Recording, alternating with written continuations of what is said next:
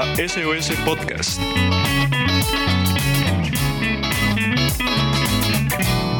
Diez minutos de buenas noticias con Sebastián Ruiz y Sebastián Lomelín.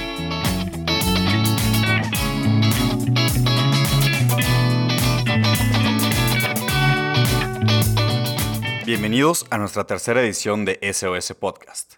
Yo soy Sebastián Ruiz y junto con Sebastián Lomelín te presentaremos 10 minutos de buenas noticias para alegrar tu día. Les agradecemos mucho su interés en este proyecto, ya que hemos tenido una muy buena respuesta y esperamos que esto pueda continuar así. Les sugerimos que sigan nuestra cuenta de Instagram, SOS Podcast, donde subiremos más contenido. Y si no lo han hecho, sigan el podcast en Spotify o Apple para que reciban una notificación en cuanto subamos un nuevo episodio. Muchas gracias nuevamente y ahora sí, comenzamos. La primera buena noticia trata sobre cómo una posible solución podrá incentivar la reactivación económica de empresas locales.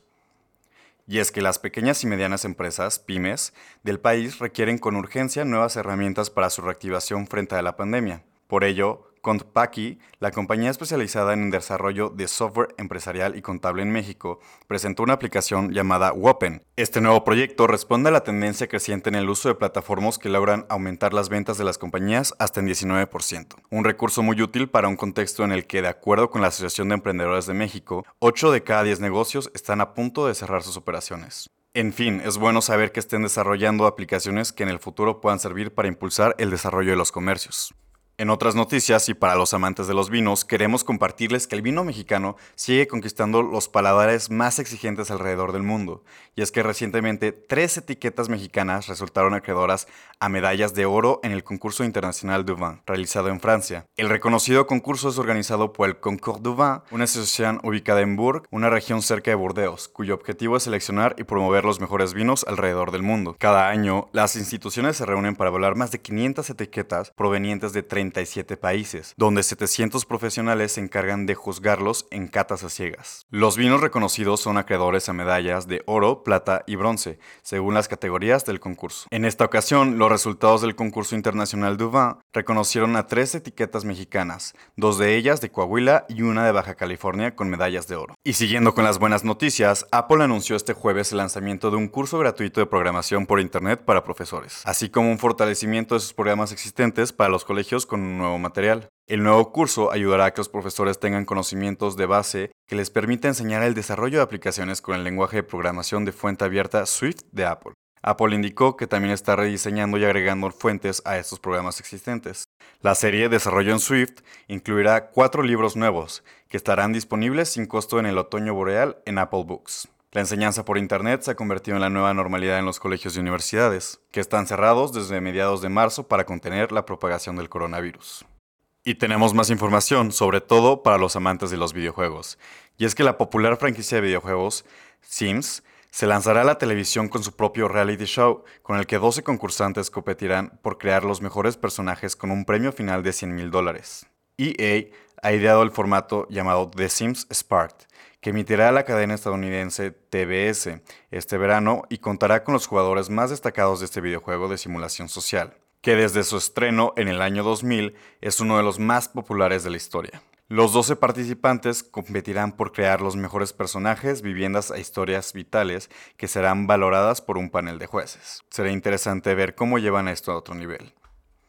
Por último, yo les quiero compartir que en redes sociales la historia de Rehan Staton se ha vuelto viral, y es que este joven trabajaba recolectando basura para mantener a su familia y ha conmovido a miles de personas a través de redes sociales, luego de que circulara el video de la reacción que tuvo al enterarse de que había sido aceptado para estudiar leyes, en nada más y nada menos que la prestigiosa Universidad de Harvard. De acuerdo con CNN, Rehan, quien tiene 24 años y vive en el estado de Maryland, Estados Unidos, se vio obligado a renunciar por completo a sus estudios para ponerse a trabajar y así ayudar a su familia, quienes enfrentan una complicada situación económica. Una historia de superación personal en la que la lección es muy clara. En fin, todo lo mejor para este joven brillante que logró obtener una muy buena oportunidad para continuar estudiando. Y ahora sí, mi compañero Sebastián Lomelín les presentará todavía más buenas noticias. Adelante.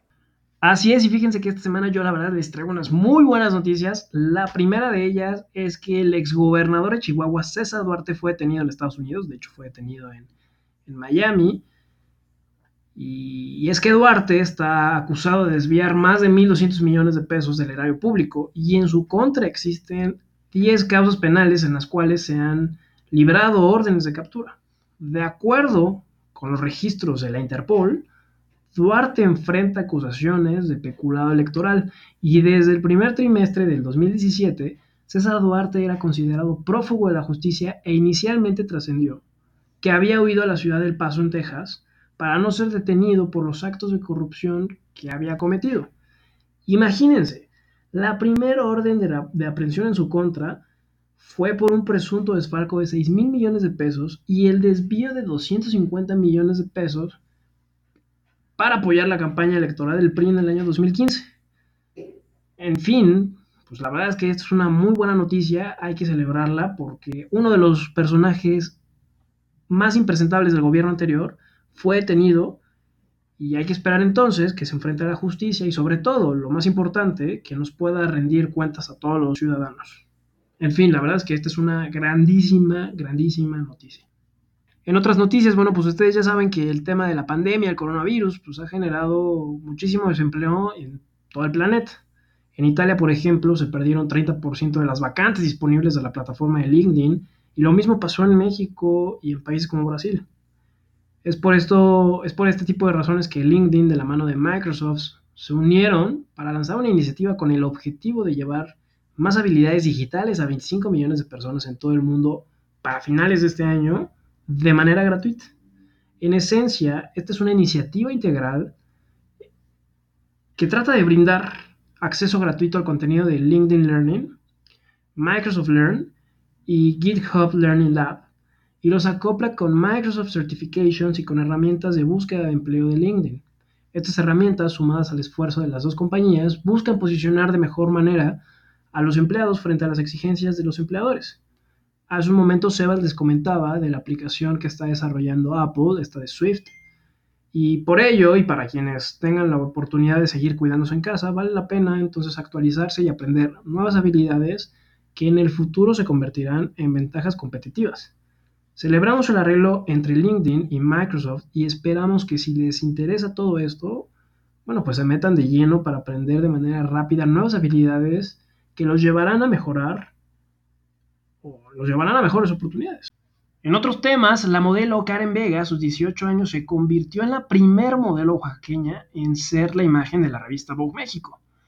Hay que celebrar que hoy en día muchas grandes empresas que tenían, entre comillas, altos estándares de belleza, están tomando decisiones en las que, y ojo, esto a título personal, buscan representar a muchos otros sectores sociales.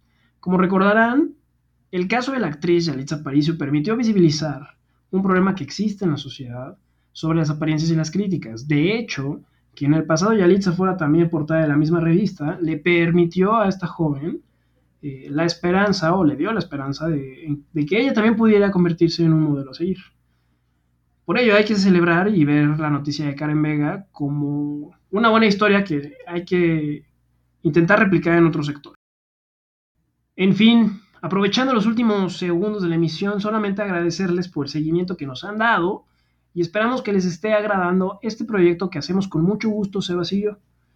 Les recordamos también que intenten seguir buscando buenas noticias en estos tiempos tan difíciles, pues tal vez puedan servirles para cambiarles, aunque sea un poco, el ánimo. De lo contrario, eh, si no encuentran buenas noticias, bueno, pues ya saben que cada domingo pueden escuchar un nuevo episodio de SOS Podcast en donde nos aseguraremos de tenerles algunas buenas noticias. Nuevamente, muchas gracias por escucharnos, por compartir el contenido y nos estamos escuchando en el próximo episodio. Hasta pronto.